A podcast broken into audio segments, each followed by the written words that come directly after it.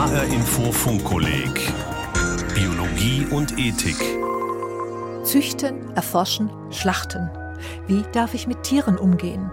Das ist das Thema der Folge 21. Autor ist Helmut Nordwig. Wie unterschiedlich wir Menschen mit Tieren umgehen, das beleuchten zwei unterschiedliche Untersuchungen. Die eine stammt vom Bundeslandwirtschaftsministerium. Anfang 2017 hat es eine Umfrage zu den Lieblingsgerichten der Deutschen in Auftrag gegeben. Auf Platz 1 Fleischspeisen aller Art, je nach Region Sauerbraten, Eisbein, Schweinshaxe. Wohl auch deswegen, weil Fleisch so billig ist wie nie zuvor. Zugleich, so der zweite Befund, geben wir in Deutschland für die Ernährung und Pflege von Haustieren mehr Geld aus denn je. 4,7 Milliarden Euro waren es im Jahr 2016, teilt das Statistische Bundesamt mit. Unser Verhältnis zu Tieren ist also höchst zwiespältig. Die einen essen wir, die anderen sind uns teure Gefährten. Das beobachtet auch Christian Dürrenberger. Der Philosoph forscht am Messerli-Institut für Ethik der Mensch-Tier-Beziehung der Veterinärmedizinischen Universität Wien. Gesellschaftlich betrachtet leben wir in einer Art Obelix-Situation. Obelix, der treue Gefährte von Asterix, liebt seinen Hund Idefix über alles. Er verhätschelt ihn, er verzärtelt ihn. Zugleich geht er mehrmals am Tag in den Wald, um Dutzende Wildschweine zu jagen und zu essen. Er macht also einen Unterschied zwischen den Tieren oder aber er denkt nicht darüber nach. Jetzt könnte man sagen, das ist ein ethischer Skandal. Doch so einfach ist es nicht. Wir empfinden es als ganz selbstverständlich, dass wir nicht alle Tiere gleich behandeln. Ratten wollen wir in Grünanlagen nicht haben, aber unser Hund soll dort bitte frei herumlaufen dürfen. Das lässt sich einfach erklären, sagt die Kulturwissenschaftlerin Dr. Carola Otterstedt. Sie leitet die Stiftung Bündnis Mensch und Tier in Bremen. Diese Widersprüchlichkeit ist in sich ein zutiefst menschliches Verhalten und war immer schon so, dass wir natürlich diejenigen ausgegrenzt haben, die uns nicht so nah waren, emotional wie auch kulturell. Das ist ja auch innerhalb unserer eigenen Art und geht auch in andere Arten über. Also da, wo ich Fürsorge gebe, engagiere ich mich emotional und wirtschaftlich. Und da, wo eine große emotionale Distanz ist oder mir etwas fremd ist, da engagiere ich mich weniger. Das ist für uns ganz normal. Ist es deswegen aber auch in Ordnung, dass wir mit unserer Katze kuscheln und zugleich zulassen, dass Mastferkel oft viel zu wenig Platz im Stall haben? Immerhin sind wir Menschen, anders als Tiere, nicht nur instinktgesteuerte Wesen.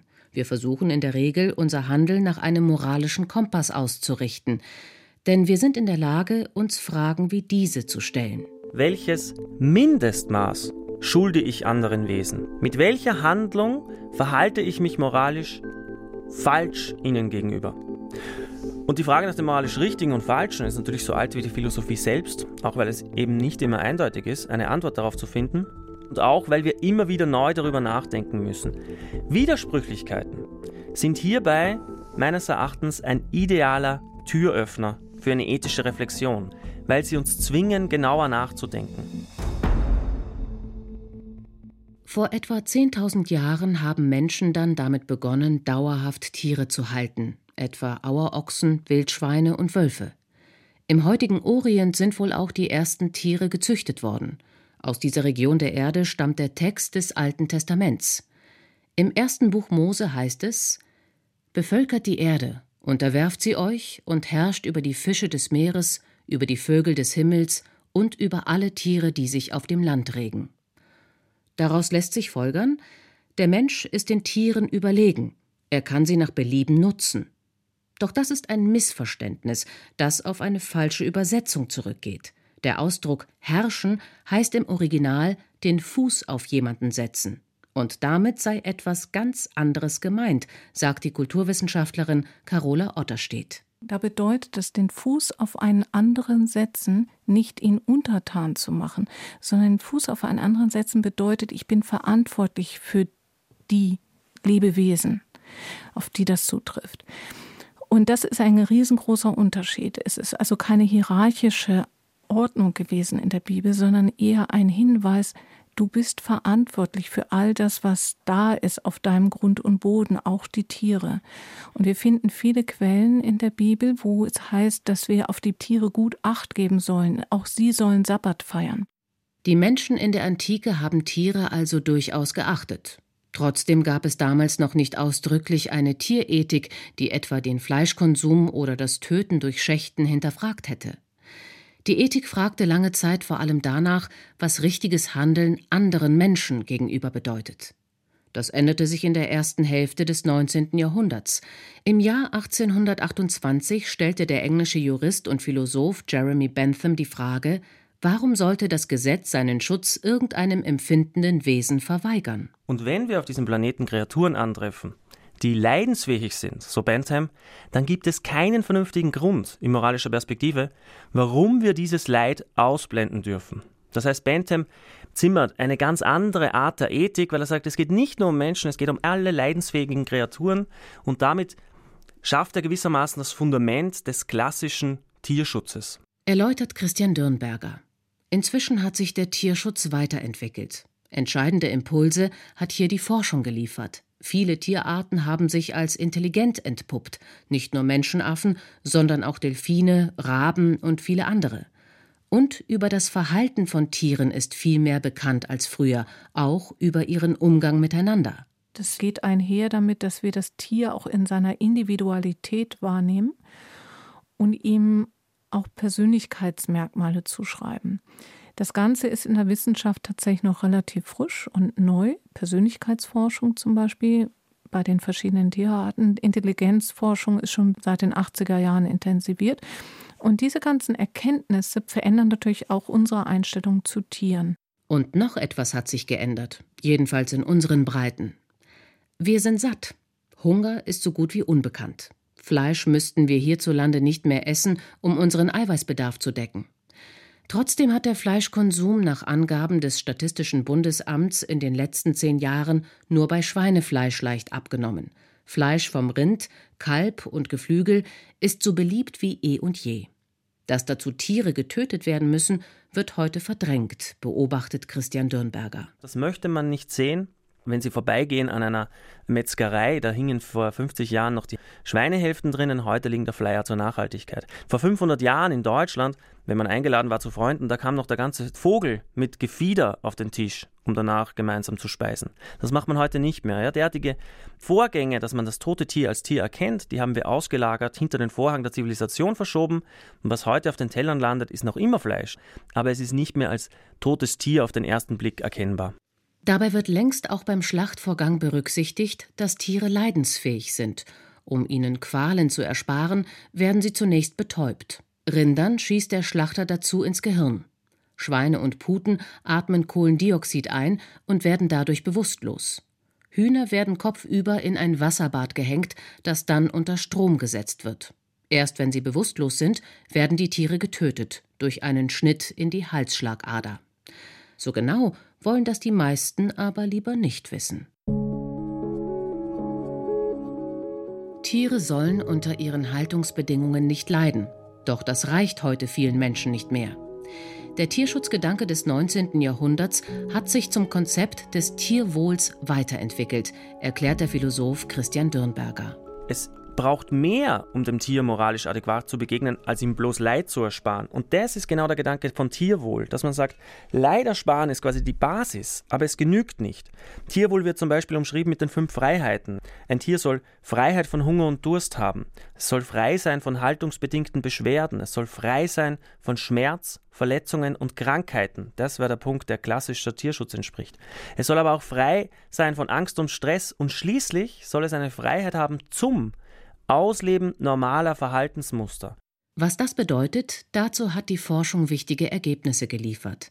Tierärzte suchen landwirtschaftliche Betriebe auf, analysieren die Haltungsbedingungen und stellen fest, wie die sich auf die Gesundheit der Tiere auswirken. Mit Videobeobachtungen wird auch das Verhalten der Nutztiere festgehalten. Entspricht es dem, was in einer natürlichen Umgebung zu erwarten wäre? Und wenn nicht, wie lässt sich das erreichen?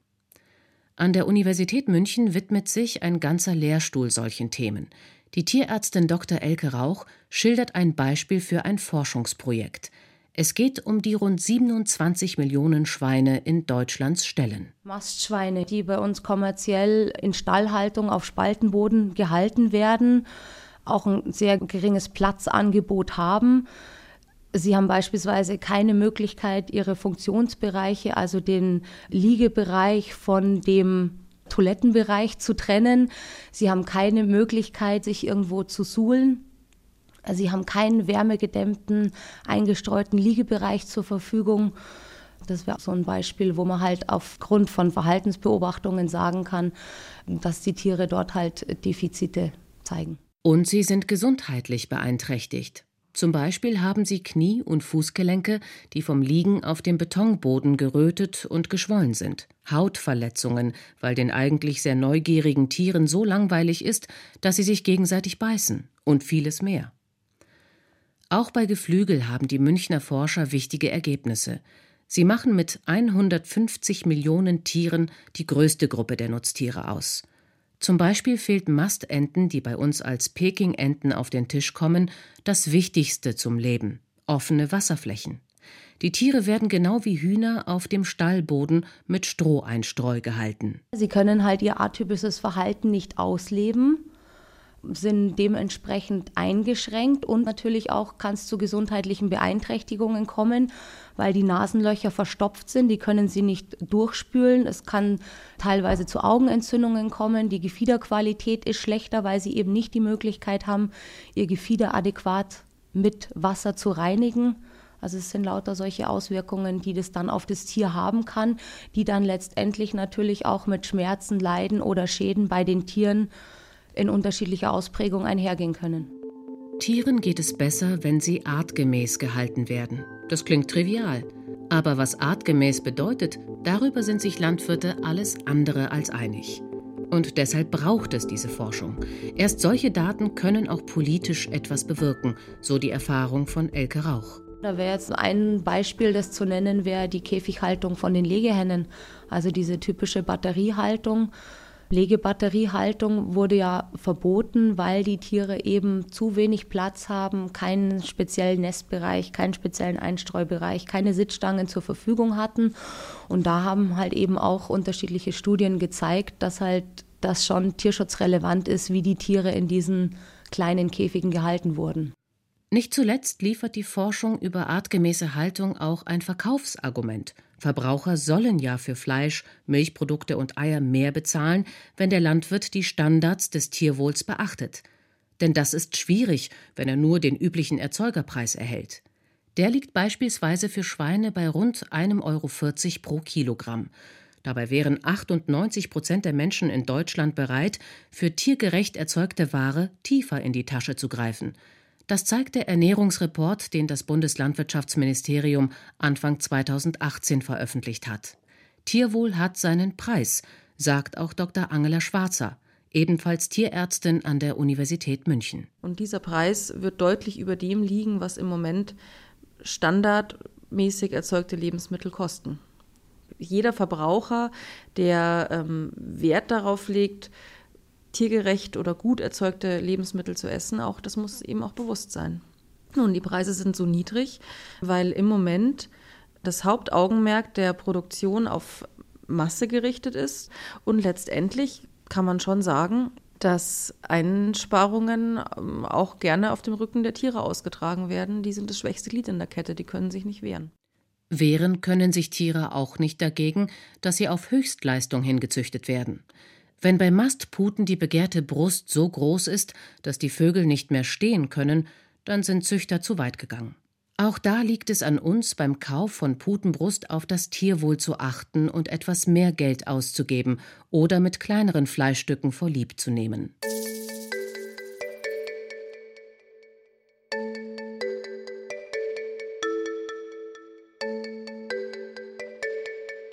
Es gibt zwei große Narrationen im Hintergrund. Bei der Nutztierhaltung ist die große negative Narration, da geht es um Ökonomie, um Ressourcen, um Gier und man versucht möglichst viel Output aus einer lebendigen Kreatur rauszuholen. Das ist die große Narration dahinter.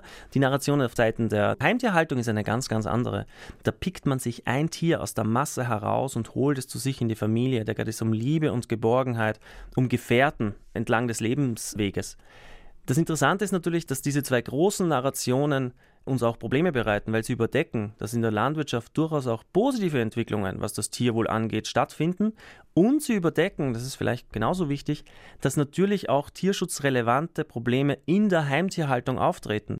Rund 30 Millionen Haustiere werden in Deutschland gehalten, als Kuschelpartner, Gefährten beim Spaziergang oder einfach um eine Aufgabe zu haben, die dem Leben Sinn verleiht und dem Tag einen geregelten Ablauf. In fast jeder vierten Wohnung lebt eine Katze, oft auch mehrere Katzen. Einer von sechs Haushalten beherbergt einen Hund. Kaninchen, Meerschweinchen, Fische, Vögel, Schildkröten, Reptilien. Auch sie leben als Haustiere in unseren Gärten und Wohnungen, in Aquarien und Terrarien. Und immer wieder landen solche Tiere bei der Tierärztin Angela Schwarzer an der Universität München. Dann nämlich, wenn sie sich nicht so verhalten, wie die Tierhalter sich das vorstellen.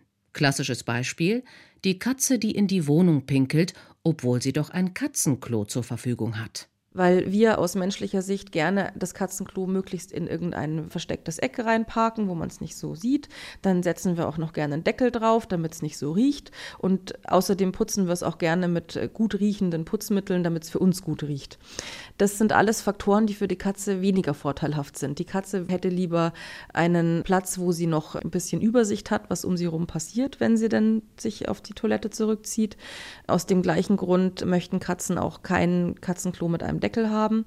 Und vom Geruch her sollte man natürlich das Katzenklo sauber machen, aber eben das nicht noch mit Fremdgerüchen überdecken. Auch zu Hause müssen Tiere artgemäß gehalten werden, so wie wir das von Landwirten fordern. Das heißt, Tiere gehören nicht in die Hände von Kindern, deren Eltern sich um ein Tier nicht kümmern wollen, nicht ins Heim von Menschen, die keine Zeit oder nicht genug Geld haben, um ein Haustier zu versorgen und einige Tierarten sind nach Meinung von Angela Schwarzer im Haushalt völlig fehl am Platz. Bei exotischeren Tierarten, die ja auch recht häufig gehalten werden, zum Beispiel Reptilien oder auch viele Vogelarten, hier sind häufig Haltungsansprüche noch gar nicht in der Art und Weise bekannt, dass man überhaupt wüsste, wie man die dann in Gefangenschaft entsprechend tiergerecht halten kann. Also ich denke, dass man hier auch wirklich sich gut überlegen muss, ob es wirklich ein sehr exotisches Tier sein muss oder ob man sich lieber ein Haustier holt, über das man zumindest so viel weiß, dass man dann das auch ganz gut halten kann. Auch mit Haustieren gehen wir nicht immer gut um. Etwa wenn Menschen glauben, Tieren eine Gnade zu erweisen, wenn sie möglichst viele davon zu sich nach Hause holen. Dann wird es schnell eng und qualvoll für die Tiere, die in extremen Fällen von der Polizei befreit werden müssen. Kritisch sieht Carola Otterstedt vom Bündnis Mensch und Tier ferner bestimmte Züchtungen von Haustieren. Beispiel Mops und andere Hunde, die ganz mit einer reduzierten Nase gezüchtet werden, um dem Kindchenschema auch zu genügen, die dann jämmerlich an Atemnot später sterben, was ganz fürchterlich ist. Das ist unerträglich, dass Menschen meinen, so die Schöpfung letztendlich missbrauchen zu können für ihre Zwecke. Ich denke, wir können da wirklich nur durch Aufklärung Menschen davon abhalten, weiter diesen Weg zu gehen. Aufklärung, aber auch ganz wichtig meiner Meinung nach schon auch, dass wir staatliche Impulse setzen und auch Gesetze machen. Wenn die Bedingungen stimmen, kann der Kontakt mit Tieren Menschen jedoch enorm bereichern. Die Stiftung Bündnis Mensch und Tier hat dazu ein Netzwerk mit sogenannten Begegnungshöfen ins Leben gerufen. Anders als bei Streichelgehegen werden die Tiere dort weder berührt noch gefüttert, berichtet Carola Otterstedt. Es geht um etwas ganz anderes. Wir haben die große Möglichkeit in der Beziehung, in der Begegnung mit Tieren, was ja wie eine Begegnung mit einer fremden Art, einer fremden Kultur, einer fremden Sprache ist, wieder Kommunikationsebenen wahrzunehmen, die wir haben, die in uns sind, die zu üben, zu trainieren. Wir behandeln nicht alle Tiere nach den gleichen ethischen Maßstäben. Das zeigt nicht zuletzt der Umgang mit Versuchstieren. Rund 2,8 Millionen Mal pro Jahr führen Forscher in Deutschland Experimente mit Tieren durch, überwiegend mit Mäusen. Hier gibt es eine breite gesellschaftliche Debatte. Viele Menschen lehnen Tierversuche ab, aber sie messen dabei mit zweierlei Maß, findet Brigitte von Rechenberg. Die Tierärztin ist Professorin an der Universität Zürich. Wenn wir Mäuse und Ratten im Haus haben, dann werden die vergiftet und gefangen und getötet. Also jedem Reitstall steht Gift rum. Aber man darf sich eben, finde ich, als bewusster Forscher nicht von solchen emotionalen Komponenten leiten lassen. Man muss trotzdem auch einer Maus ihr Leben zugestehen und das möglichst bewusst machen und eben jedes Mal die Frage stellen, ist es erlaubt, dass man für diesen Zweck Tiere tötet? Der Zweck? Das ist im besten Fall die Entwicklung eines neuen Medikaments für Krankheiten von Menschen. Meist geht es aber um weniger zielgerichtete Forschung, geht es darum, die Grundlagen biologischer Vorgänge zu verstehen. Und da handeln Wissenschaftler nicht immer verantwortungsvoll, findet Roman Kollar. Der Biologe leitet die Akademie für Tierschutz, eine Einrichtung des Deutschen Tierschutzbundes in der Nähe von München. Da das Tier gleichzeitig Forschungsobjekt und Messinstrument ist und es nun mal so ist, dass der Mensch in seinem Forscherdrang, in seinem Drang, etwas über ne, die mysteriöse Natur herauszufinden, sich dann darüber hinwegsetzt, dass das, woran er da forscht, durchaus eben leidensfähig ist. Forscher, die selbst Tierversuche durchführen, widersprechen dem in der Regel. Etwa Professor Martin Rabier de Angelis, der am Helmholtz-Zentrum München die Deutsche Mausklinik leitet. Ein irreführender Begriff, denn die etwa 5000 Mäuse werden hier nicht behandelt. Die Forscher untersuchen vielmehr, wie es sich auswirkt, wenn sie bei den Tieren bestimmte Erbanlagen ausschalten. Wenn ich den Eindruck hätte, dass hier kein wirklicher Fortschritt entstünde, dann würde ich schon sagen, dann ist die Maus oder dann ist ein Säugetier überhaupt nicht gerechtfertigt, das einzusetzen. Aber dem ist ja nicht so. Also die Fortschritte in Bezug auf das systemische, das ganzheitliche Verständnis von bestimmten Erkrankungen, das ist ja das Tolle. Und das Neue auch, sind ja hier evident und liegen auf dem Tisch. Also sind ja auch breit veröffentlicht. Die sind ja auch jedem Menschen auf dieser Welt, der Online-Zugang hat, zugänglich.